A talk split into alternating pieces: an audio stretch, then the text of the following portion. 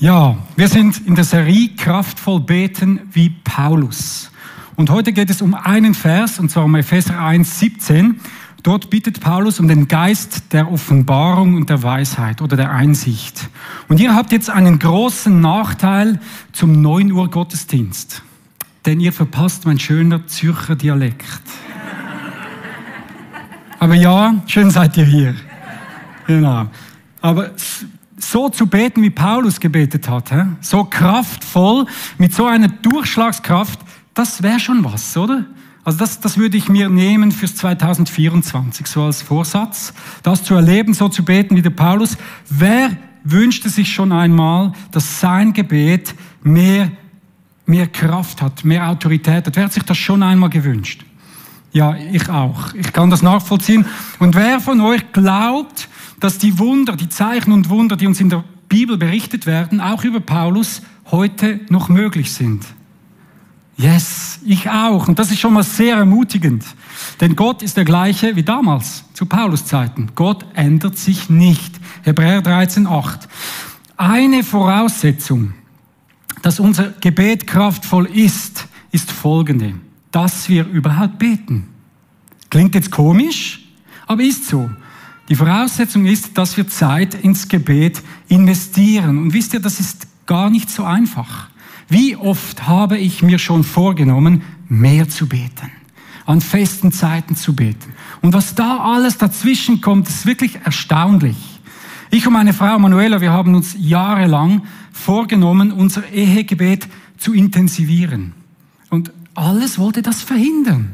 Dann klingelt es an der Türe, ein Telefonanruf, die Kinder, die schwierig sind oder ich, der schwierig bin. Und am Schluss hat, oder, oder meine Frau, genau, wir beide. Und am Schluss hatten wir in diesen Zeiten nicht gebetet, sondern oft hatten wir Meinungsverschiedenheiten, um es glimpflich auszudrücken. Gebet ist enorm angefochten. Warum wohl? Warum wohl? Weil es eine krasse Waffe ist im geistlichen Leben. Es ist die Waffe überhaupt. Und doch die mächtigste Waffe, die beste Waffe, die nützt nichts, wenn wir sie nicht anwenden, wenn wir nicht lernen, damit umzugehen und sie gebrauchen. John Ramirez, das ist ein spannender Typ, den müsst ihr mal googeln, der kommt aus New York. Er war einst Hohepriester einer Satanskirche. Heute ist er Pastor.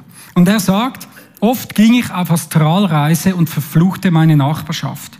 Ich sprach Dinge aus, die passieren sollten, aber manchmal waren meine Flüche unwirksam.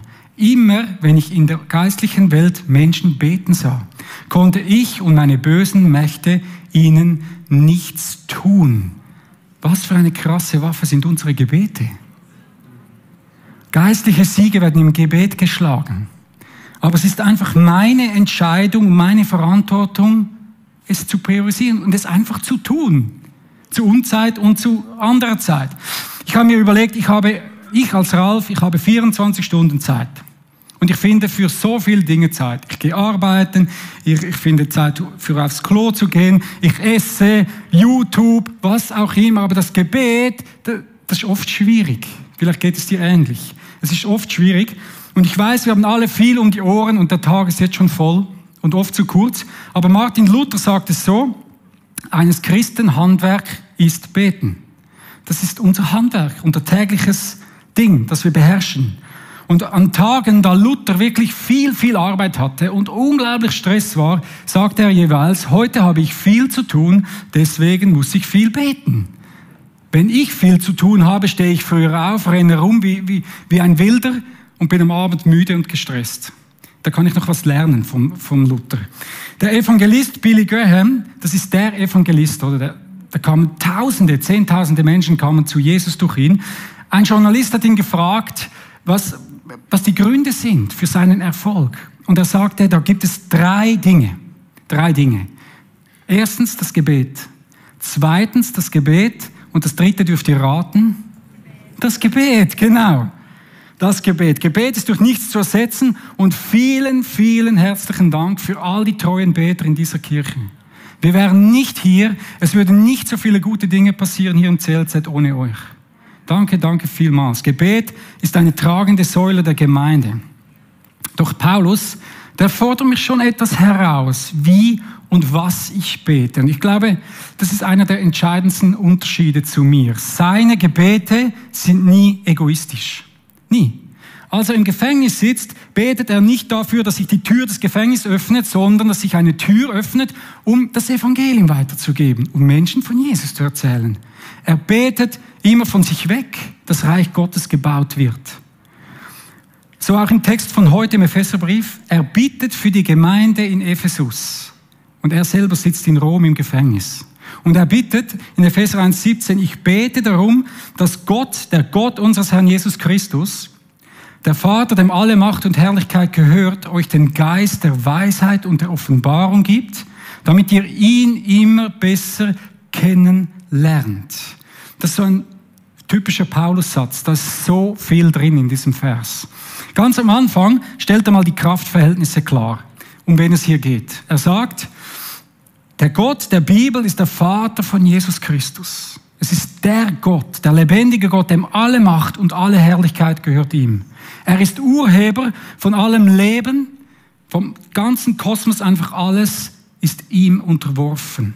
Er ist Liebe, er ist souverän, er ist gerecht und er ist heilig.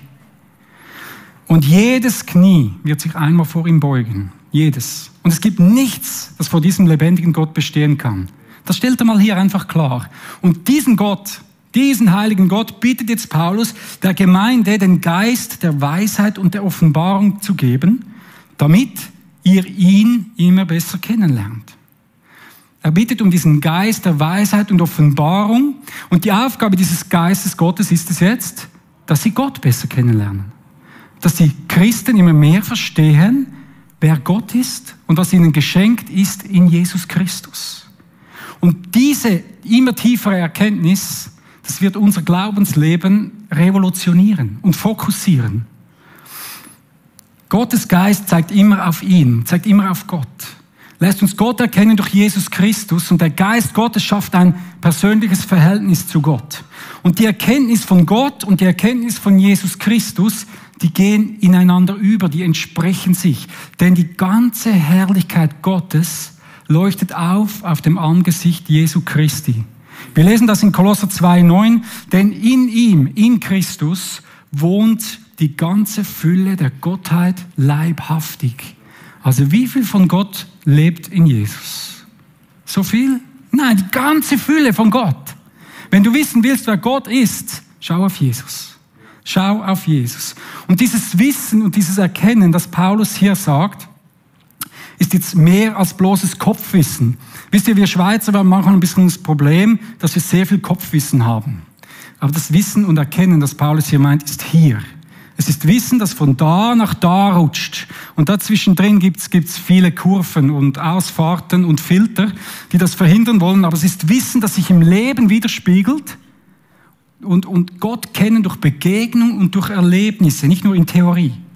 Und diese tiefe Erkenntnis, die zeigt sich dann im Gehorsam gegenüber Gottes Willen, nicht in einer Gesetzlichkeit, überhaupt nicht, aber in einer engen Beziehung, einer Vater-Sohn-Beziehung die im Alltag besteht. Und das ist das, was dieser Geist Gottes in uns bewirken möchte.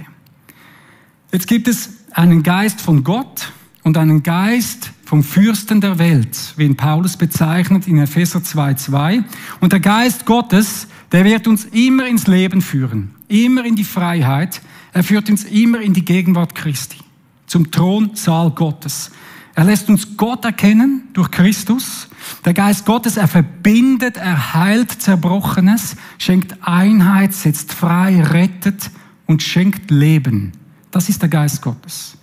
Der Geist des Fürsten der Welt führt am Schluss immer in Gebundenheiten, Isolation, Angst und in den Tod. Er führt, ein Egozent, er führt uns ein egozentrisches, ich-bezogenes Leben. Es dreht sich immer nur um mich, mein, mir. Immer nur ich bin dabei und er ist ein, es ist ein immer während Drehen um uns selbst. Der Geist der Welt ist parteiisch, er trennt und er isoliert. Und seine Sprache ist Kritiksucht und Entmutigung. Entmutigung ist nie die Sprache Gottes. Es ist immer die Sprache der anderen Seite. Er ist Vater der Sünde und führt uns in den Ungehorsam. Und wisst ihr, dieser Geist der Welt, der möchte uns immer in so einem Hamsterrad behalten immer schneller und mehr, auch in unserer Freizeit, immer mehr Stress, Freizeitstress, Arbeitsstress, Familienstress, überall Stress. Warum? Damit wir nicht erkennen, wer Gott ist. Er will verhindern mit aller Macht, damit wir erkennen, wer Gott ist und wer Jesus Christus ist. Es sind zwei völlig unterschiedliche Geister. Darum gibt es auch einen großen Unterschied zwischen weltlicher Weisheit und göttlicher Weisheit. Denn dahinter wirkt eben ein völlig anderer Geist. Die Gemeinden im Raum Ephesus, die standen jetzt in Gefahr, irgendwelchen Irrlehren zu glauben. Das sind Dinge und Worte, die schön klingen, die, die verführerisch klingen, aber am Schluss am Kreuz vorbeigehen und eben in die Irre führen. Und die Gefahr, die ist heute noch die gleiche. Menschliche Weisheit, menschliche Philosophie klingt oft gut, doch führt am Ende weg von Gott, weg von der Bibel, in die Irre. Im 1. Korintherbrief 3,19 sagt Paulus, die Weisheit der Welt ist eine Torheit, ist eine Dummheit in den Augen Gottes. Und im Kolosserbrief 2,8 warnt uns Paulus sogar. Er sagt, gebt Acht, dass euch niemand mit seiner Philosophie und leeren Trug einfängt, die sich nur auf menschliche Überlieferung stützen und sich auf die Elementarmächte der Welt berufen, nicht auf Christus. Er sagt, Achtung Leute, passt auf, dass euch niemand einfängt. Man hat früher Sklaven eingefangen oder, oder Kriegsgefangene als Beute abführt, weg von Christus hin zu philosophischen Dingen, hin zu weltlicher Weisheit. Und Paulus bezeichnet diese Dinge als leeren Betrug. Die Philosophien und die großen Denksysteme unserer Welt, die füllen ganze Bibliotheken. Und das sind wie Luftballons. Die sind riesig groß und schön und glänzen. Doch bei Druck platzen sie und es bleibt nichts übrig als heiße Luft. Sie sind leer, sie sind hohl. Und ich möchte euch ganz kurz und praktisch den Unterschied zeigen zwischen göttlicher Weisheit und menschlicher Weisheit. Das Gebet der Gebete, das Vaterunser, hat 56 Wörter. Das kommt mit 56 Wörtern aus. Dann die zehn Gebote, die haben 297 Wörter. Die zehn Gebote, die eigentlich alles regeln, oder? In der vertikalen wie in der horizontalen. Die regeln die Beziehung zwischen Mensch und Gott und zwischen Mensch und Mensch. Und wir hätten eine andere Welt, wenn diese Gebote gelebt würden, oder? Das ist göttliche Weisheit. Jedes Wort hat eine göttliche Salbung und jeder Satz trifft wie ein Pfeil mitten ins Schwarze. Dagegen steht menschliche Weisheit. Zum Beispiel die Verordnung der Europäischen Kommission über den Import von Karamellen und Karamellprodukten. Die zieht sich über 26.911 Wörter hin. Und ich wette mit dir, am Ende bist du so verwirrt, dass du dein, dein Karamelltäfel nicht mehr essen willst. Weil du denkst, du machst einen Gesetzesverstoß. Das ist der Unterschied. Gottes Worte, Gottes Weisheit sind so radikal anders. Und jetzt nicht, um, um von diesem Geist gefangen zu werden, benötigen wir den Geist der Offenbarung, der Einsicht, um den Paulus bittet. Offenbarung bedeutet enthüllen, Einsicht geben, offenlegen. Der Geist Gottes enthüllt immer, was verborgen ist. Er zeigt uns, was dahinter steht. Um wen es wirklich geht um Gott. Und er lässt uns erkennen, wer der Mensch ist, wer Jesus ist und wer Gott ist. Vor kurzem hatte ich ein Gespräch mit einer bekennenden Atheistin. Sie sagte mir, also das, was wir hier äh, Glauben nennen und, und, und Jesus und so, dass wir das uns alles einbilden und das könne man eigentlich ganz einfach psychologisch erklären. Und sie habe dann übrigens schon viele, viele Christen an die Wand diskutiert mit ihren Argumenten, sagte sie mir. Ich schaute sie an und sagte, ja, wir können jetzt Argumente hin und her knallen für und gegen Gott, doch ich glaube, was sie brauche, sei eine Gottesbegegnung. Eine Offenbarung von Gott, wer er ist und wer sie ist. Und wenn das passiert, dann braucht es kein Argument mehr. Wenn, das, wenn dieses Nichtsehen weggeht, Jesus reicht als Argument. Darum lasst uns beten, dass unsere Freunde und unsere Liebsten, die Jesus noch nicht kennen, diese Offenbarung haben von Gott. Und dass auch wir immer mehr verstehen, wer dieser Vater ist. Als Gott mir im April 2007 begegnet ist, mir offenbart hat, wer er ist und wer ich bin, wusste ich von einer Sekunde auf die nächste, ich bin verloren. Sowas von verloren. Und wisst ihr, alle meine Vorurteile, alle meine Argumente gegen den christlichen Glauben, und von denen hatte ich viele, mein vorlautes Zürcher Maul war verstummt. Es war weg. Ich, war, ich wusste, ich brauche Jesus und nur Jesus. Denn er ist der Einzige, der mich retten kann. Denn er ist für mich gestorben am Kreuz, für all den Mist, den ich getan habe und immer noch tue, aber auch für all die Verletzungen, die mir angetan wurden, für all das Leid und die Schmerzen. Ist Jesus Christus gestorben am Kreuz. Doch er ist auferstanden und er lebt. Was für eine Nachricht. Er lebt. Und jeder, der will, kann Gott kennenlernen durch Jesus Christus. Und wenn du hier bist und noch nie in deinem Leben Ja gesagt hast zu diesem Jesus, zu Gott, dann ermutige ich dich und lade dich ein, mit mir zusammen zu beten und dein Herz einfach zu öffnen für diesen lebendigen Gott. Warum nicht heute? Warum nicht heute Morgen? Und ich lade dich ein, mit mir zusammen zu beten. Jesus, ich komme zu dir. Vergib mir bitte all meine Fehler. Komm jetzt in mein Herz. Sei du mein Herr und mein Gott. Ich will dir nachfolgen. Ich glaube an dich. Erfülle mich mit deinem Heiligen Geist. Und ja, Jesus, Vater im Himmel, ich danke dir für jeden, der das gebetet hat. Und ich danke dir, dass du gerade jetzt deinen Geist der Offenbarung und Weisheit schenkst, damit wir Gott erkennen können. Und dass du unsere Herzen füllst mit deinem Heiligen Geist, mit deiner Vaterliebe. Danke, Jesus. Amen. Es braucht nicht 100 Argumente, es braucht ein Wort Gottes. Und das reicht. Das reicht völlig. Der Zweck der Weisheit und Offenbarung ist, dass Menschen Gott erkennen und seinen Willen. In den Sprüchen lesen wir, die Furcht des Herrn ist Anfang der Erkenntnis. Nur Toren verachten Weisheit und Erziehung. Wenn wir Gott erkennen und diese Gottesfurcht haben, dann müssen wir uns von nichts anderem mehr fürchten. Nicht von dieser Welt, nicht vom Tod, nicht von Krankheit, von Seuchen. Gottesfurcht reicht. Wenn wir bei Gott sind, müssen wir uns von nichts mehr fürchten. Die Ehrfurcht vor dem lebendigen Gott ist Beginn der Erkenntnis und aller Weisheit Anfang. Und genau das ist das Problem des Menschen. Wir haben diese Gotteserkenntnis verloren. Wir haben verloren, wer Gott ist.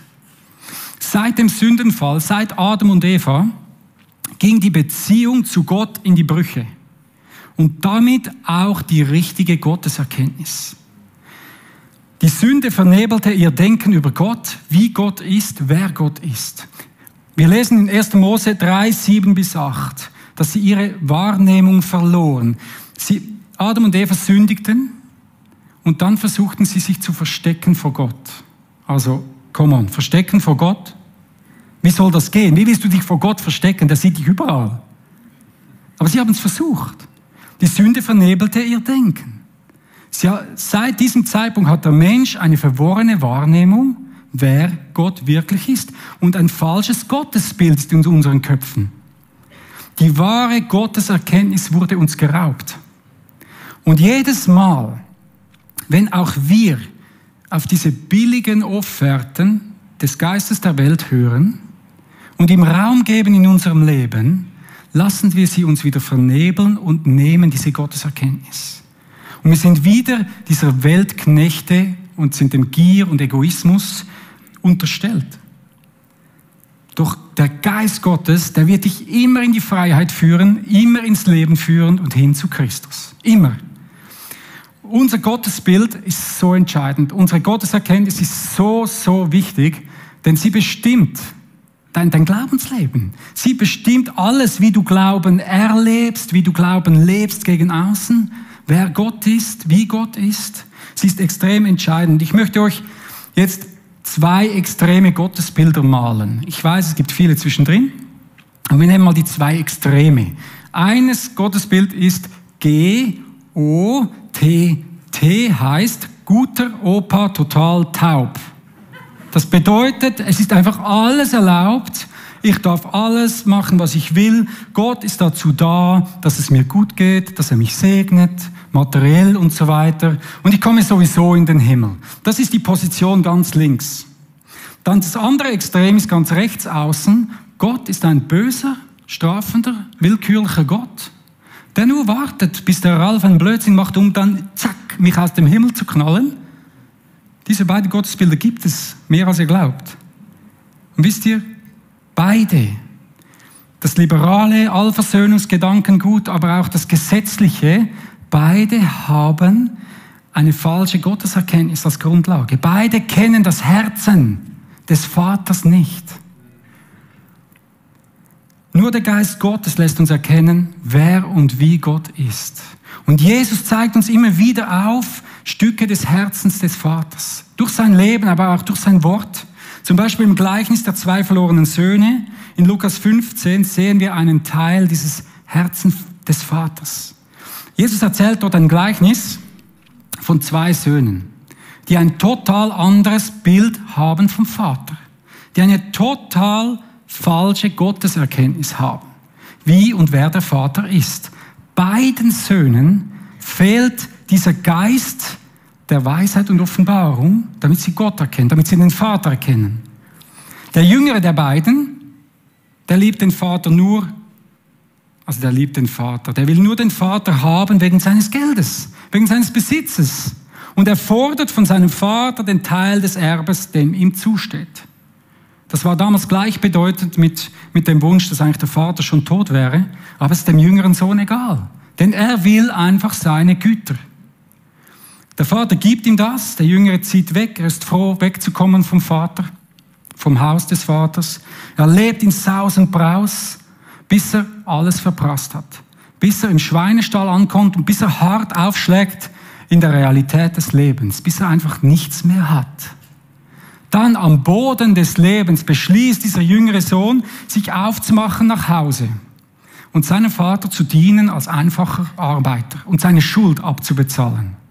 Völlig falsche Erkenntnis vom Vater. Falsches Gottesbild.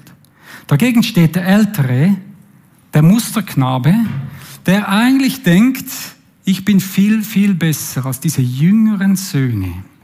Viel besser. Denn ich bin ja immer daheim, ich arbeite viel, ich schufte immer für meinen Vater. Der sieht seinen Vater mehr als Chef, der ihn antreibt, um zu leisten. Und er möchte alles bis ins Kleinste erfüllen, alles perfekt machen, ja, keinen Fehler machen. Er ist selbstgerecht und stolz. Und dieser ältere Sohn ging jeden Tag ein und aus im Haus des Vaters und kannte das Herz des Vaters doch nicht. Er kannte es nicht. Und die Lösung für beide wäre Buße. Auf den Geist der Weisheit und Offenbarung zu hören, diesem Geist Raum zu geben. Und dieser Geist führt immer zur Umkehr. Immer und immer zu Vater. Zu einer engen Beziehung zum Vater. Doch die gibt es ohne Umkehr nicht. Es gibt keinen Weg am Kreuz vorbei. Der jüngere der beiden schafft die Umkehr. Er erlebt diesen Frieden und die Freude am Tisch des Vaters. Er erlebt diese Freiheit. El beim Eltern bleibt der Ausgang offen. Er verharrt in seiner Selbstgerechtigkeit. Der Vater in diesem Gleichnis ist ein Vater, der beide Kinder liebt. Und dieser Vater lässt uns ein Stück des Herzens Gottes erkennen. Wisst ihr, Gott ist ein Gott, der jeden Tag sich nach seinen Kindern sehnt der Gemeinschaft haben will mit seinen Kindern, der jeden Tag Ausschau hält nach seinen geliebten Kindern. Der Vater in diesem Gleichnis geht jeden Tag auf den nahegelegenen Hügel, schaut gegen den Horizont und ob sein Sohn nach Hause kommt. Er vermisst ihn. Sein Herz blutet. Und als er dann eines Tages diesen Sohn kommen sieht, rennt er ihm entgegen. Und ein Vater von damals, der rannte nie. Doch das ist dem Vater egal. Er rennt er umarmt ihn, küsst ihn, den, der aus dem Schweinestall kommt, der nach dem Dreck des Lebens stinkt, der das halbe Vermögen von ihm verprasst hat, das ist dem Vater sowas von egal. Seine Liebe ist größer. Und er setzt ihn ein als sein geliebtes Kind, kleidet ihn neu und macht ein Riesenfest. Das ist das Herzen unseres Gottes. Das ist das Herzen vom Vater. Seine Liebe ist größer als alles. Und sie sprengt die Ketten der Welt. Sie sprengt alle Bindungen der Welt. Doch der Mensch kommt an Buße nicht vorbei. Und egal wie weit du weggelaufen bist vor Gott, sobald du dich umdrehst, rennt der Vater schon zu dir. Rennt der Vater schon zu dir. Aber es braucht einen Moment, wo wir umdrehen. Das ist das Herzen von Gott. Und in Christus sind wir in der Lage, Gott persönlich zu kennen und immer besser kennenzulernen. Jesus ist unsere Identität. Und wir haben durch das Blut Jesu freien Zugang zum Thronsaal Gottes. Weißt du, durch das Blut Jesu steht, im Thronsaal Gottes steht ein Tisch, wunderbar geschmückt, und dort hat es einen Stuhl mit deinem Namen drauf. Wie wunderbar ist das? Du hast einen Platz am Tisch des Herrn. Und wenn wir beten, wenn wir beten, betreten wir diesen Thronsaal Gottes und am Eingang vom Allerheiligsten fallen unsere Ketten ab fallen unsere Ängste ab, unsere Sorgen und unsere Nöte. Aller Schmerz ist weg am Herzen des Vaters. Und es ist Freiheit und Leben. Ganz egal, wie unsere Umstände sind. Unsere Realität, unsere Realität ist manchmal, wir haben Sorgen, wir haben Nöte und wir haben Ängste. Wir haben Fragen, sind krank und haben Schmerzen. Das ist unsere Realität in unserem Leben. Doch weißt du was? Das ist nicht die Wahrheit. Das ist nicht die Wahrheit. Die Wahrheit ist dahinter. Die Wahrheit ist viel größer. Die Wahrheit erleben wir, wenn wir in den Thronsaal Gottes kommen, zum Herzen des Vaters kommen. Dort erleben wir ein Stück von dieser Wahrheit, von diesem Frieden. Und die Wahrheit ist, es ist Sieg im Blut Jesu. Und es ist Kraft im Blut Jesu. Freiheit und Leben. Und je mehr wir Gott kennen, je näher wir ihm sind, je, mehr, je näher wir seinem Herzen sind, je mehr erkennen wir seinen Willen. Und in 1 Timotheus 2,4 lesen wir, Gott will, er will, dass alle Menschen gerettet werden und zur Erkenntnis der Wahrheit gelangen.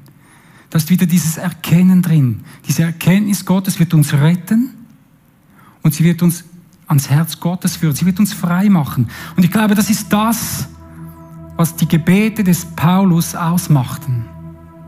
Er betete immer nach dem Willen des Vaters. Er war so nah am Herzen des Vaters, dass er immer nach seinem Willen gebetet hat. Dass Menschen gerettet werden und dass sie immer mehr diesen Vater erkennen dürfen und in seinem Willen leben.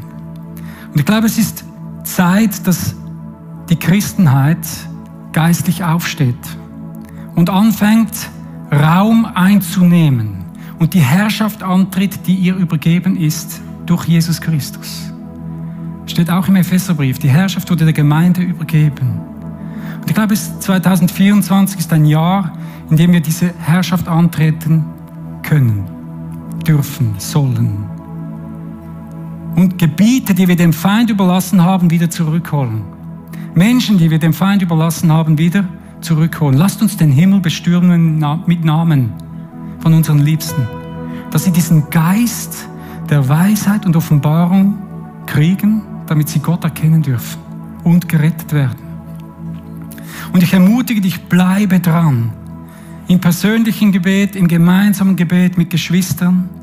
Aber Gebetszeiten sind Zeiten des Sieges oder sind Zeiten der Durchbrüche. Paulus hatte eine große, große Autorität im Gebet. Doch große Autorität geht immer einher mit großer Verantwortung. Und das hat seinen Preis. Und es hat Paulus alles gekostet, sogar sein Leben am Schluss. Und ich glaube, es wird auch uns sehr, sehr viel kosten. Die Frage ist, sind wir bereit, diesen Preis zu bezahlen für diese Autorität im Gebet? Doch weißt du, es lohnt sich. Denn ich weiß, dass mein Erlöser lebt. Und als der Letzte wird er über dem Staub stehen. Hiob 1925. Christus ist Sieger in deiner Situation, in deinem Leben. Das ist die Wahrheit. Und wie ich euch gesagt habe, scheiterten etliche Versuche, unser Ehegebet zu, zu intensivieren. Und wir waren an einem Anlass und da hat man für uns gebetet. Man hat dieses Ehegebet wie freigesetzt. Und wir durften erleben, dass es funktioniert. Wir haben es einfach getan. Und seit dieser Zeit beten wir regelmäßig gemeinsam als Ehepaar. Und es sind so Zeiten des Sieges. Es sind Zeiten der Durchbrüche. Und ich mache dir Mut, Zeit am Tisch vom Herrn zu verbringen. Wie die Gebetszeit auch ausschaut, alleine, mit Singles, mit Kindern, mit Senioren, ist doch egal. Tu es einfach, würde Luther wahrscheinlich sagen. Lasst uns zusammenstehen und gemeinsam Reich Gottes bauen. In unserer Unterschiedlichkeit. Denn wir brauchen einander. Wir brauchen alle Gaben Gottes. Denn nur so können wir wirklich Gott erkennen und den Willen des Vaters erkennen. Gemeinde ist so genial. Gemeinde ist so ein schönes Gefäß, weil da sind alle Gaben versammelt. Lass uns zu einer Gebetskampfeinheit werden, die Siege und Siege erringt, die füreinander einsteht. Und wenn du hier bist und sagst, ja, ich möchte im 2024 mehr Zeit am Tisch des Herrn verbringen, im Gebet, im Bibellesen. Und ich möchte mehr Autorität und ich möchte mehr von diesem Geist der Erkenntnis von Gott mehr Ehegebet, dass dein Ehegebet freigesetzt wird, dann bitte ich dich aufzustehen und dann bete ich sehr gerne noch zum Schluss für uns.